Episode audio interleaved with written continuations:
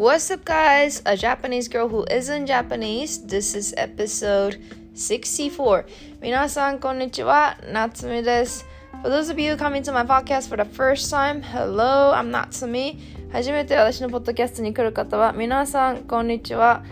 I am a co-founder of one of the clean tech startup based in Tokyo and I'm currently in Chennai. えー、今私は、えー、 クリーンテックのスタートアップを共同創業者としてやっていて、今出張でチェン内に来ています。And on this podcast, I cover my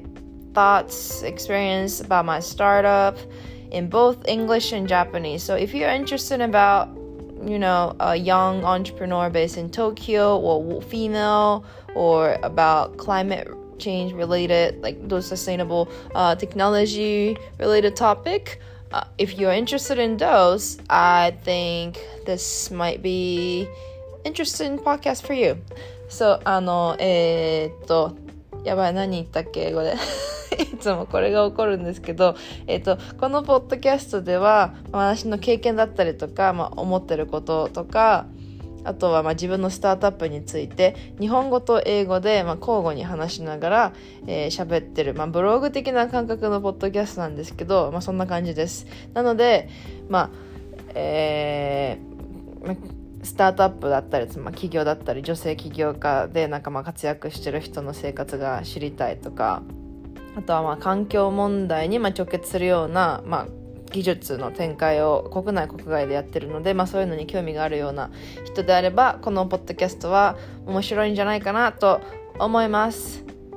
Alright, so for today's topic I wanted to talk about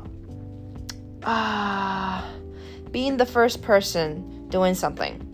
in a different country.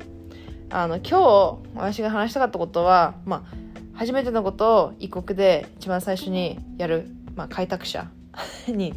開拓者だなについてあの話したいなと思います。So the reason I wanted to talk about it is because I'm currently in Chennai in uh, it's in India. It's, it's a southern part of India. あのなんで話したかったっていうと今私はインド南のところに位置するチェンナイっていうところにいるんですけど、まあ、なんであの一人で出張に来てるので、まあ、そういうことをまあ痛感したというか真に受けてすごい、まあ、感じているので、まあ、こんな感じのトピックを話そうと思ってます。So, what's in, in, the, uh, in this part of India, Chennai, is lots of factories. There are a lot of automobile factory around this area, and it's the southern part. So, the and India is a such a huge country. So each uh, district is almost like different culture and they speak different languages. So this area they speak uh, uh, uh, Tamil, T- Tamil uh, language. It's not even Hindi. I mean, I think most of the people would understand Hindi, but not really. Um, the language that they use is Tamil. So before I come here, I, I wanted to learn some of the words so that I can say like thank you or hello and like those like kind of like an easy greeting even though they speak English. But I wanted to learn but as I searched on Google it was so many like there's like uh, 200 different languages in India and I was like oh my god this is a lot and this is very confusing. So I was like you know what? I'm just gonna go and figure it out what it is. So I did not learn the language before I come in here but it was true that India is a huge country and seems like it has different culture and everything. So understanding that is from outsider is not easy, but it's very interesting. And it's a, a fast developing country with a huge population. So I feel the energy, and it's very different than Japan for sure. あのまあ、今私はここのインドのチェンナイにいるんですけどチェンナイはインドのまあ南一番インドってまあとんがってると思うんですけどその三角のあの先端の部分。海側に面してるところなんですけど工場がすっごいたくさんあって自動車の工場とかがあのたくさんあるんですよ。なんで、まあ、いわゆる有名どころのメーカーの工場は結構ここにあって、まあ、他のいろんな工場もいろいろあるんですけど、その工場地帯として結構発展しててでインドって本当に大きい国だから私いろんな国に行く前に、まあ、大体ある程度、まあ、その国の言語とか、まあ、簡単な挨拶、まあ、こんにちは、ありがとうとか、さよならとか、あの、えっ、ー、と、excuse me じゃないけど、まあ、そういう単語は、まあ、ある程度、まあ、別に相手が英語喋れるからといって、全く学ばなく学ばなくていいっていうよりかは、ま、なんかまあ知ってた方が仲良くなりやすいし学びたいなっていうのがあるから行く前に調べたんですけどインドってめっちゃ広いし各地域で文化がめちゃくちゃ違うし使ってる言葉なんか日本で今方言みたいな形ですっごい違うんですね全部。で200か ,200 か国語ぐらいあの違う言語が話されててでここのチェン内では全体的にはいわゆるヒンディ語なんですけどここのチェン内のエリアはタミル語っていうまた違う言語を喋ってるらしくてまあ何を喋っててもとりあえず全部、まあ、インドの言語なんだなっていうふうにしか私はまだ全く聞こえないんですけど、まあ、まあ、大体みんな英語が喋れるからまああの物事を通じてるんですけどここに来て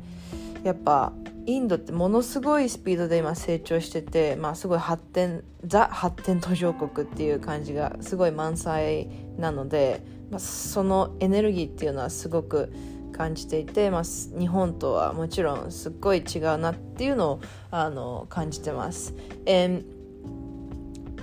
I used to live in Taiwan when I was little, since 8 years old to 12 years old because of my dad's job. And what he did was at that time sort of a venture company, so like a startup, uh, that he was the founding member of it. And he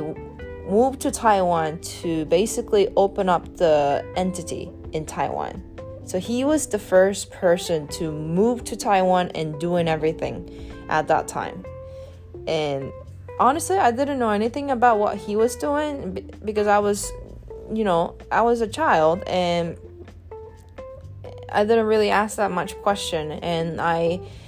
I saw lots of other um, kids' parents they were working for an enterprise company and moved into Taiwan. And around that time was back in two, 20 years ago. So lots of, you know, uh, business was moving to China, I mean, Taiwan. So there were a lot of people there. But I didn't know the reason why exactly my dad needed to go to Taiwan. And now that I realize I'm doing exact the same thing what he been doing. あの私ちっちゃい頃8歳から12歳まで台湾に住んでたんですけどその時、まあ、いわゆる当時の まあ、ベンチャー、まあ、スタートアップの立ち上げメンバーだったんですよ私のお父さんが。で、まあ、そのパパがその時に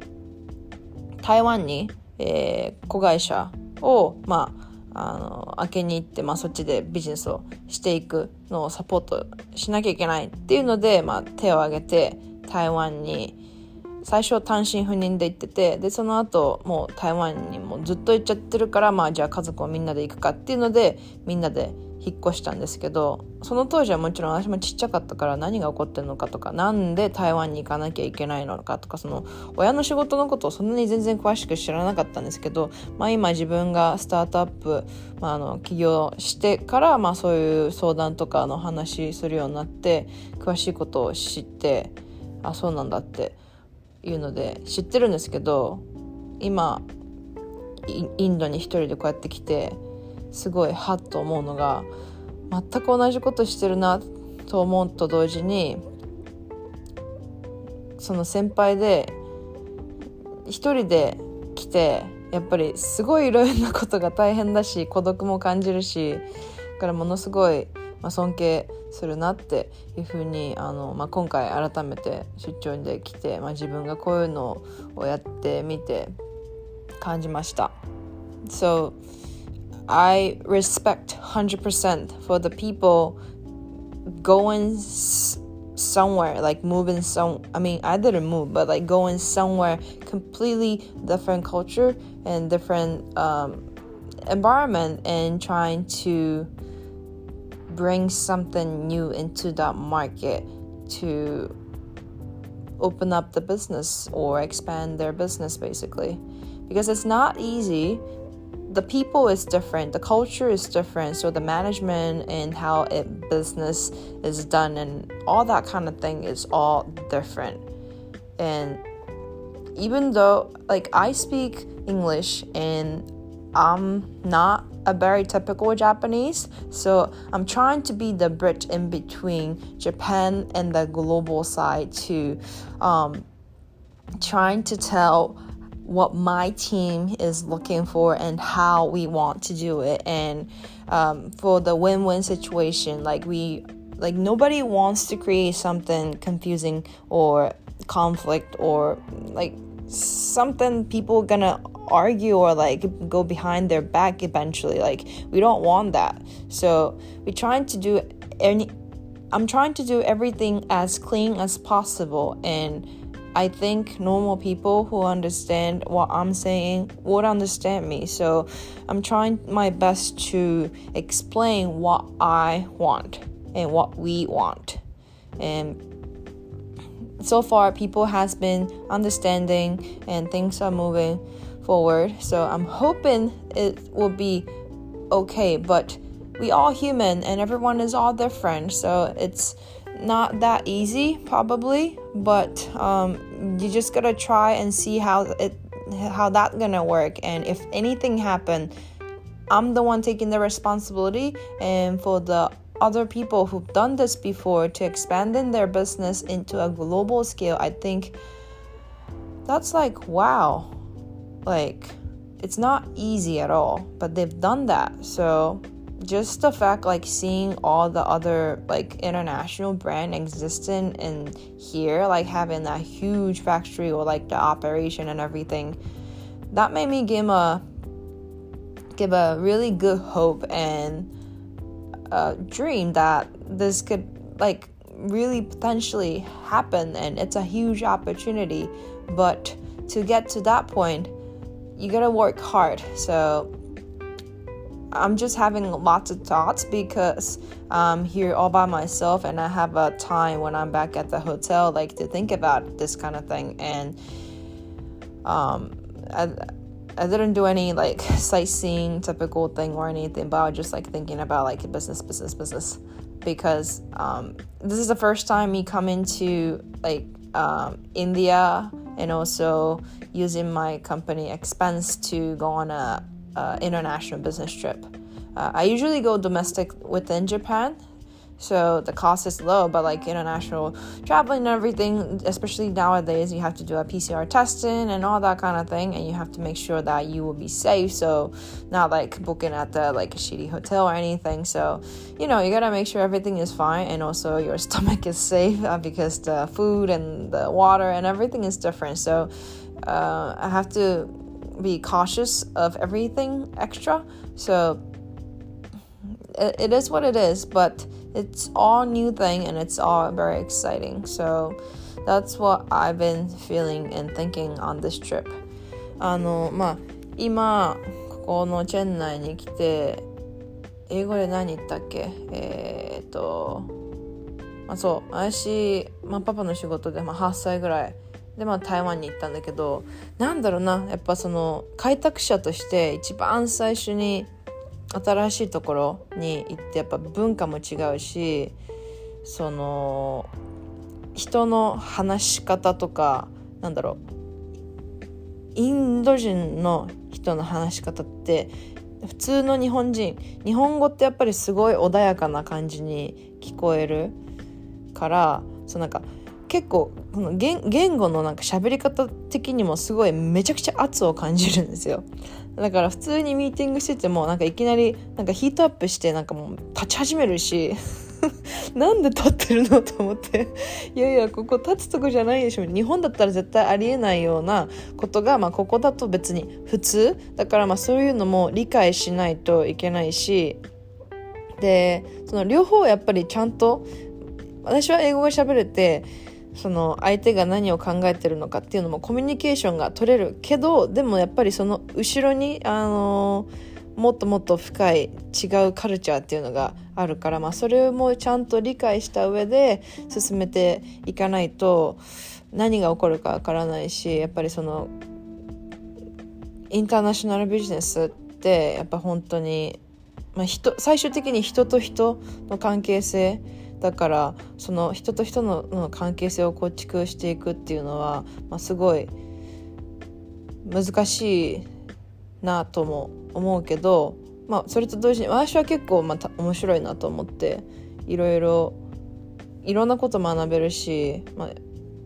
私のやりたいこととしてはやっぱりその今まで、ま、自分の生まれてきた育ってきた環境としてもザ日本人っていう感じでは私はあんまりないからもうその日本人側もわかるし向こうの海外側もわかるし、まあ、今回はそのインドのあの、まあ、リアルインド人の人で日本に帰化してる人が、まあ、仲間にいるんで彼がまあ結構私に教えてくれるっていうのもあるし、まあ、彼と一緒にやってるっていうのもあるからすごく心強いなと思うんですけどやっぱりそういう形でやっていかないと難しいと思うけどでも昔の人とかやっぱりあのそういうもうすでにこっちに海外に進出してめちゃくちゃ大きく成長してるような会社がもう実際あるっていうのを見るとやっぱ昔それを一番最初に、まあ、メーカーとしてとかあの、まあ、工場だったりとかっていうので展開してきた先輩たちっていうのは本当にすごいなと思って。でもだからそういうの見ると逆に無理じゃないんだなと思って。頑張ろうっていうのをまあ思いつつ ミーティングでみんなヒートアップしてなんか立ってなんかワンワンワンワンみたいな言ってるとやっぱりおおすごいすごい圧にやられるっていうふうに思いながらも私はめちゃくちゃ冷静にあの微動だにしないであの言いたいことを、えー、しっかり言うっていう。だから関係性的には今とりあえずすごくいい感じに進められてるんでいいかなと思うけどやっぱ久しぶりの海外に来ると全てが違うから、まあ、そういう違うところを理解して進めていくのはやっぱりねすごく面白いけどまあ大変だなっていうのを今回改めて、えー、感じました。でやっぱ本当に私今回完全一人で来たんで、まあ、みんなにも心配されたけどでもまあ、なんだろうな別にホテルも問題ないし、まあ、常にアテンドしてくれる人がいるからその危険を感じるとかそういうのはないけどでもやっぱりまあ寂しいとか思うしあ誰かいてくれたらとかっていうのはまあ普通に思うからその一人で開拓するっていうのはその現地に助けてくれるビジネスのパートナーがいてもやっぱり生活としてやっぱり毎日人間生きてるからそこでするコミュニケーションとかっていうのも全部考えるとやっぱ本当に気疲れしたりとかいろいろね大変なことがまああるんだなっていうのを改めて感じたので、まあ、私のパパのことも含めて今まで先輩としてそういう海外の開拓をしてきた人ってマジですごいなと今回改めて思いましたはい So yeah like I just wanted to say like lots of people before like they've done uh, such a difficult job like and it's not impossible it's possible like impossible it is spelled as impossible you know? So I think um, it's not impossible, it's possible, but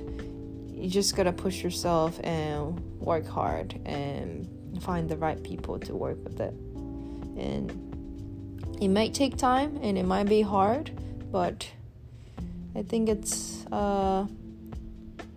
I mean, I like what I do. So it's not like I hate what I do. Like if I hate what I do, like oh my god, I'll be like quitting this like long time ago. But I like what I do because this technology that I'm trying to expand and bring it to a global scale is actually helping people to reduce chemical usage or the water usage. It's helping the environment or the like everything. So I'm just trying to find a right people where they need to use this in a proper way so it can be beneficial for their business, for environment and for the sake of the everything. So that's what I wish and I hope this episode was somewhat interest you. Um, this was very much like a blog type of podcast that I just literally I'm laying down on my bed at a hotel and recording this. So it's super casual, but I hope you had a good listening time. えー、そうですね。あのー、今まで開拓した先輩たちのことはあの非常に尊敬しております。なので、まあ私は自分のやってること楽しいしすごいワクワクするからやってられるしやりたいなと思うからまあすごいこれからもチャレンジなことはすごく多いと思うけどでもやっぱりなんだろうなすごいポテンシャルがめちゃくちゃ高いからすごいあのやってていつもやっぱやっぱワクワクします。だからまあもちろんやってることがもう興味ないとかだったらもうとっくにやめてるけどでもやっぱ面白いから続けないなと思うし、まあ、もちろん続けるし、まあ、これは本当に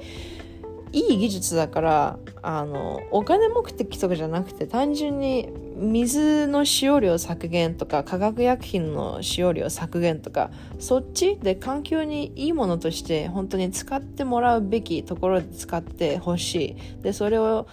まあちゃんと見つけられるかっていうのを、まあ、最初にやっていかないとやっぱり技術っていいものだとしてもそれがちゃんと現実世界で使われてってじゃあこういうふうに使ったらベネフィットだから他のところでも使おうっていうふうに展開していかないと思うんですよだからまあそういうのを私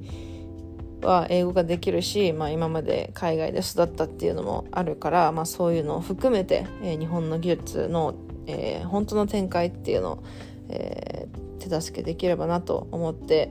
えー、やっております。Alright, so なのであの、ね、今日のポッドキャストはすごい私の本当にブロブログって感じだけど、まあ、あの聞いてて楽しかったと思うが何か思ってくれたら非常に嬉しいです。えー、何かあったらインスタとかで DM ください。Okay, if you have any question or anything,、uh, just DM me on Instagram. That's the most、uh, active place for me. So, yeah. Thanks so much for listening, and I hope to see you in the next episode. Hope you have a great day. Bye bye.